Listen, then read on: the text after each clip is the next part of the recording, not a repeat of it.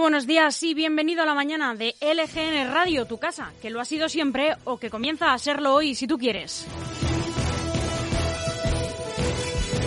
Estamos a 24 de noviembre de 2021, es miércoles y te hablamos en directo desde el estudio de LGN Radio en el corazón de Leganés, sonando a través de nuestra web lgnradio.com y de nuestra aplicación que es gratuita y que puedes descargarte si tienes un dispositivo iOS o tienes uno de Android.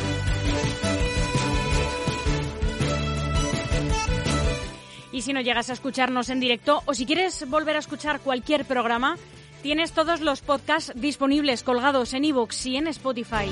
Y puedes ponerte en contacto con nosotros y seguirnos a través de las redes sociales de LGN Radio. Estamos en Facebook, en Instagram y en Twitter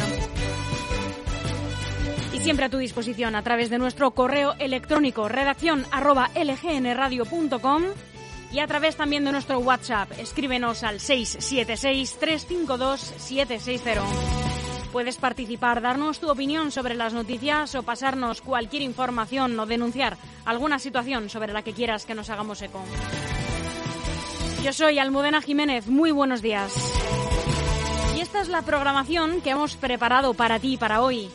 En unos momentos comenzamos el informativo haciendo un repaso por toda la prensa nacional y también repasando la actualidad autonómica y municipal.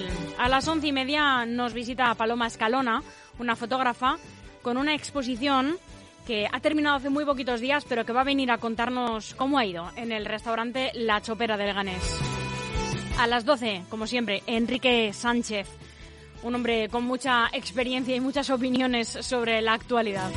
A las doce y media, Gregorio Pintor, el medioambientalista, y a la una, Leslie Knight con Dak Onarrak. A la una y media, Silvia es una de las organizadoras del concierto benéfico por los afectados del volcán Cumbre Vieja de La Palma, que tiene lugar este viernes 26 de noviembre, apunta a las 8 de la tarde, en el auditorio de la Carlos III de Leganés. A las tres y media, Soraya Leganés, de vecina a vecino. A las cuatro de la tarde comienza la contraportada, las tardes de LGN Radio junto a Globo FM en la 99.3. Puntuales, vamos a arrancar con un boletín de noticias autonómicas y locales. Y justo después, a las cuatro y media, hoy hablamos con Carlos Delgado, portavoz de ULEG en el Ayuntamiento de Leganés, que va a venir a contarnos todas las mociones que van a presentar en el pleno de mañana. A las 5, problema y solución con Ana Gaer y Javier García Calvo. Y a las cinco y media terminamos nuestra emisión en directo con el musicólogo Víctor Terrazas y su programa Bajo los Adoquines.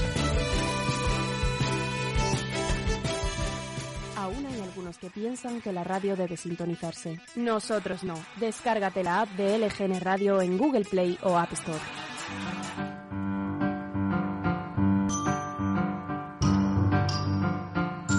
Y vamos a repasar también las noticias que tuvieron lugar un día como hoy, un 24 de noviembre.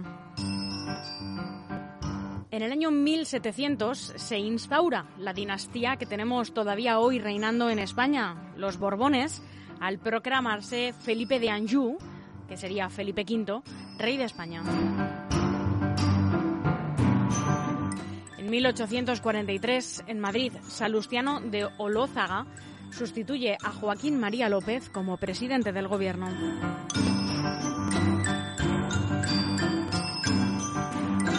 En 1859 se publica El origen de las especies de Charles Darwin en Inglaterra, una obra que marcó la literatura científica y también los planteamientos sobre la evolución de las diferentes especies y la selección natural.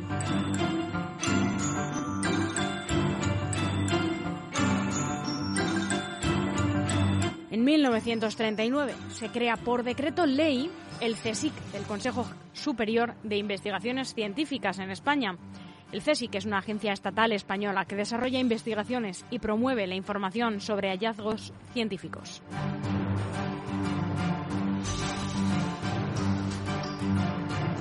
En 1963, Jack Ruby asesina a Lee Harvey Oswald, el asesino del presidente estadounidense John Fitzgerald Kennedy. Año 1969, el Apolo 12 ameriza en el Océano Pacífico, finalizando la segunda misión tripulada a la Luna.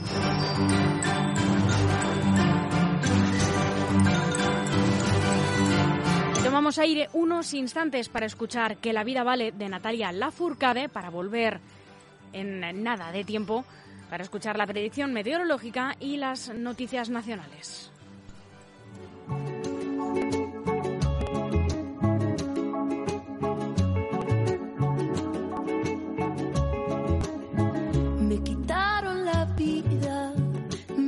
Arrebataron. Triste aquel día, el sol se apagó, lloraron las flores, lloraron los ángeles, algunas estrellas, el mundo paró.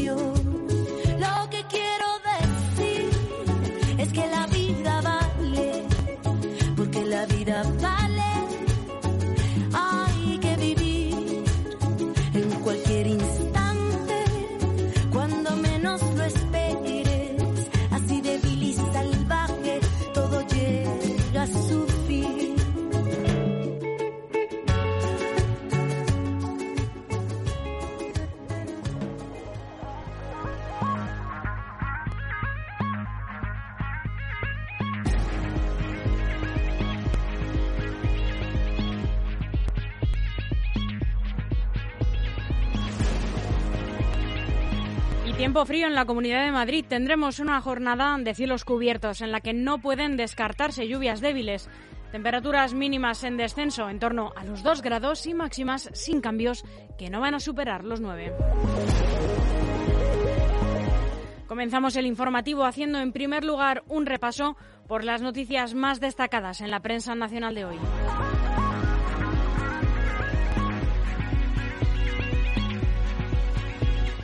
El diario El Mundo. Bruselas avisa de que España puede perder 5.000 millones por la lentitud de Hacienda con los fondos. El calendario del Ministerio con los fondos estructurales pone en peligro una anualidad según el reglamento comunitario.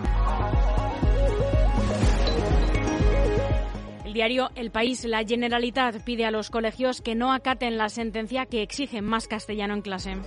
El Supremo inadmite el recurso de casación del Ejecutivo catalán sobre la inmersión lingüística. El diario ABC, Yolanda Díaz se enfrenta a la gestión de Marlasca en los disturbios de Cádiz. La vicepresidenta exige a Interior retirar una tanqueta de la policía de las protestas del sector del metal. Intenta proteger a Unidas Podemos del coste político de la intervención policial ante su electorado. En primer lugar, lo que quiero manifestar en nombre del Gobierno de España es nuestro apoyo y solidaridad con los trabajadores y trabajadoras de Cádiz. Quiero recordarles las cifras de paro que tiene la comarca eh, de Cádiz y la dependencia que tiene, además de sectores que son estratégicos para esa ciudad. En segundo lugar, también quiero recordar que eh, bueno que el derecho al conflicto colectivo y el derecho de huelga es un derecho constitucional que está además en nuestro texto en la parte de protección de los derechos fundamentales. En este sentido es clave que respetemos los derechos de movilización y de manifestación que están llevando eh, a cabo los trabajadores en defensa de sus derechos. En segundo lugar, me gustaría y hago un llamamiento para que las partes que están negociando alcancen legítimamente cuanto antes un acuerdo por el bien de los trabajadores y las trabajadoras, de las empresas y por el bien, en definitiva, de Cádiz. Por tanto, creo que esto es muy importante. En relación a la pregunta que usted me formula, creo que es conocido, conocen que eh, ayer me he puesto en contacto con el ministro del Interior al efecto de que eh, fuera retirada la tanqueta de eh, bueno el espacio en el que se encontraba ubicada. Estamos hablando, insisto, de derechos constitucionales de trabajadores que no son delincuentes, sino que están legítimamente defendiendo sus derechos. La vicepresidenta segunda del Gobierno y ministra de Trabajo, Yolanda Díaz, eh, llamó ayer lunes al ministro del Interior, como decíamos, Fernando Grande Marlasca, para pedirle la retirada de esta tanqueta. o lo que es lo mismo, un vehículo blindado BMR utilizado por la policía ante las protestas de los huelguistas de Cádiz. Vamos con el diario La Razón. Casado blinda a Teodoro García Egea en la crisis con Isabel Díaz Ayuso. El presidente del Partido Popular no puede aceptar que se salten la relación obligada con su número dos. El secretario general del Partido Popular, Teodoro García Egea, desveló ayer en una entrevista con Susana Griso en Espejo Público que hace días mantuvo una conversación con la presidenta de la Comunidad de Madrid, Isabel Díaz Ayuso aquello que entraría dentro de la normalidad en el funcionamiento de una organización política se convierte en noticia por la crisis en la relación entre Genova y Sol. Aquí no hay, he visto ahí guerra, batalla, aquí no hay nada de eso. Aquí hay unas normas que todos nos hemos dado, hay un pacto para respetar nuestros estatutos y los acuerdos de la Junta Directiva y yo quiero agradecer que ayer la presidenta de la Comunidad de Madrid haya aceptado, haya zanjado de una vez por todas este tema eh, asumiendo que el Congreso se va a celebrar el primer semestre de 2022 y que a partir de este momento todo lo que sea hablar de otras cuestiones que no sea el nefasto gobierno que tenemos en España es darle minutos a Sánchez, es darle oxígeno a Sánchez, ¿no? Por tanto, yo agradezco que y en el diario Punto es, los dos nuevos jueces del Partido Popular en el Constitucional rechazaron la ley del aborto sobre la que deben decidir. Tanto Enrique Hernaldo como Concepción Espejel se han pronunciado en el pasado en contra de la ley de plazos de 2010. Pedro González Trevijano fue propuesto por el Partido Popular para formar parte de la subcomisión del Congreso que analizó la norma, aunque finalmente no acudió. En el confidencial, varones del Partido Socialista y del Partido Popular se alían para cerrar el paso a las nuevas fuerzas de la España vaciada. El acuerdo firmado por ocho comunidades autónomas en el Foro Santiago, más allá de consensuar una postura común sobre la financiación, encierra un puñado de compromisos para evitar fugas de votantes a las agrupaciones de electores.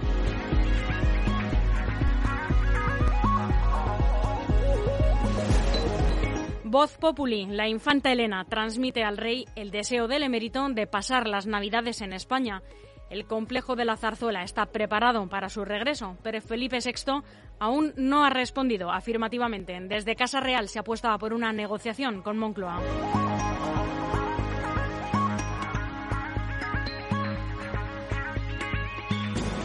Y el Independiente sobre las producciones en catalán en Netflix. La cesión del gobierno con el catalán obliga a Netflix, HBO y Amazon a doblar más de 1.500 películas y series.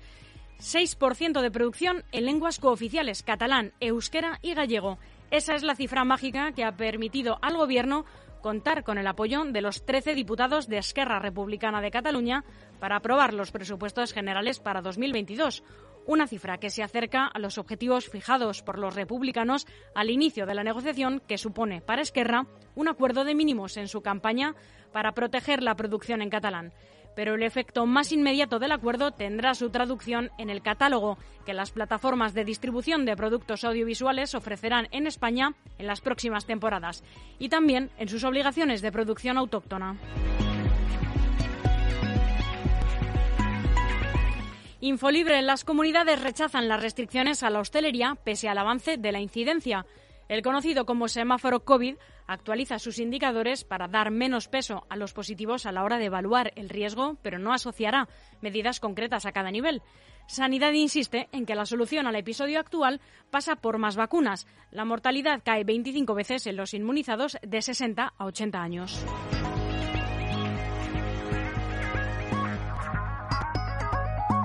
Y terminamos el repaso de la prensa nacional con el periódico de España. Los sindicatos se reivindican frente a las movilizaciones patronales del campo y los transportes. Agricultores, ganaderos, transportistas y policías son la lista de los colectivos que tiene previsto protestar en los próximos días y semanas contra el Gobierno y sus políticas. Y esta es cada vez más larga. Sin embargo, en muchas de esas convocatorias faltarán unas siglas que suelen estar en la mayoría de las manifestaciones en las calles y concentraciones ante edificios oficiales las de comisiones obreras y UGT. Y no es por falta de motivos o de ganas. Ambas organizaciones tienen muchas movilizaciones en marcha y otras en cartera. Esto es porque en buena parte de estos casos los sindicatos están protestando precisamente contra las patronales que ahora quieren protagonizar las reivindicaciones de los sectores del campo y de la carretera.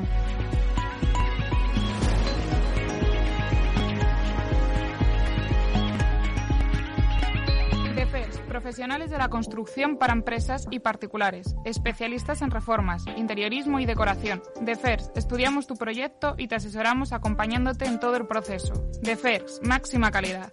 Infórmate en defers.com.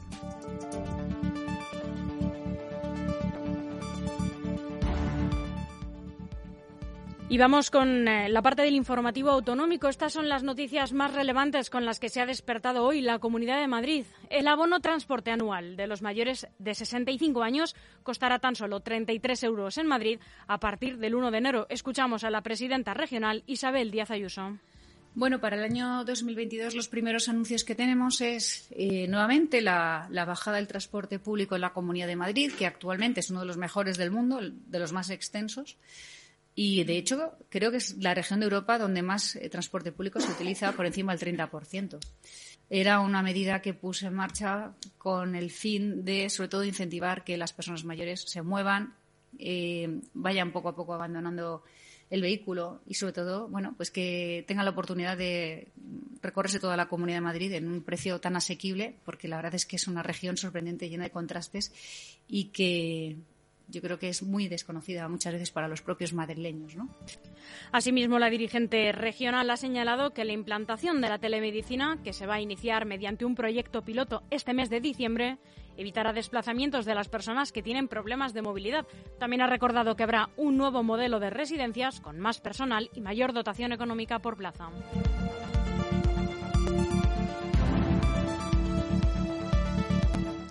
Y detienen en Alcorcón a un agresor sexual que se atrincheró con un arma de fuego en casa de la víctima. La policía municipal detuvo en la madrugada del martes a un presunto agresor sexual que se había atrincherado con un arma de fuego en el interior de la vivienda de la víctima, quien estaba acompañada de sus dos hijos menores. Y extraño suceso. En Getafe, hallado un hombre en estado muy grave dentro de un coche en este municipio tras recibir un tiro en la cabeza. Se trata de un hombre de 42 años quien ha sido hallado la noche de este martes en estado muy grave e inconsciente tras recibir un disparo a quemarropa en la cabeza en el interior de un coche Mercedes-Benz clase A que se encontraba estacionado y con el motor encendido en el aparcamiento al aire libre próximo al Coliseo Alfonso Pérez en el municipio madrileño de Getafe. Un portavoz de Emergencias 112 ha informado que sobre las 9 de la noche un vecino descubrió al conductor inconsciente en el vehículo de color blanco estacionado en el citado aparcamiento situado en la calle Rosa de Luxemburgo de Getafe y alertó a, los, a las asistencias. El coche estaba en funcionamiento y ha circulado por el aparcamiento hasta detenerse en un bordillo. Los primeros indicios apuntan a que el autor del disparo estaba dentro del turismo, concretamente en el asiento trasero, ya que la bala le ha entrado al hombre por la nuca. El proyectil le había causado un orificio de entrada, pero no de salida en el cráneo. A su llegada, el equipo del Suma 112 estabilizó al herido y lo trasladó extremadamente grave al 12 de octubre.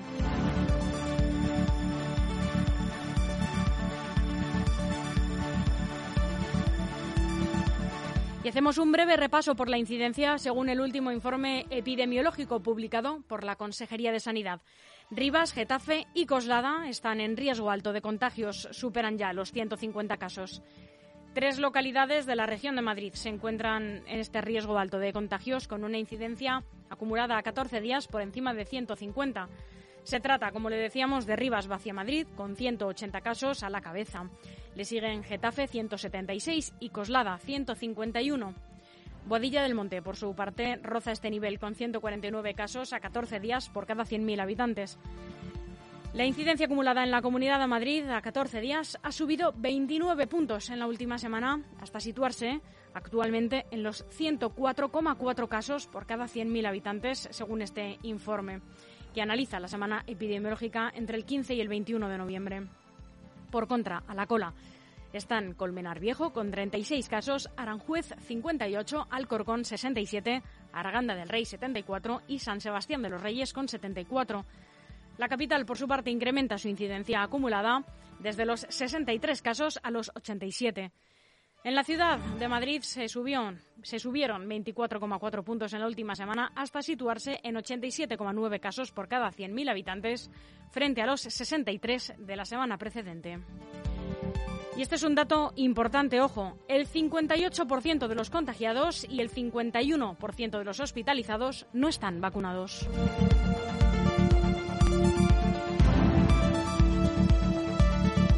Son las once y media exactas de la mañana y aquí terminamos este boletín de noticias en nuestra emisión digital en lgnradio.com y en nuestra aplicación que ya saben que es gratuita y que pueden descargarse tanto si tienen un dispositivo iOS como si tienen uno de Android. En unos minutos nos visitará Paloma Escalona, una fotógrafa del sur de Madrid que ha tenido una exposición en el restaurante La Chopera de Leganés. No se lo pierdan.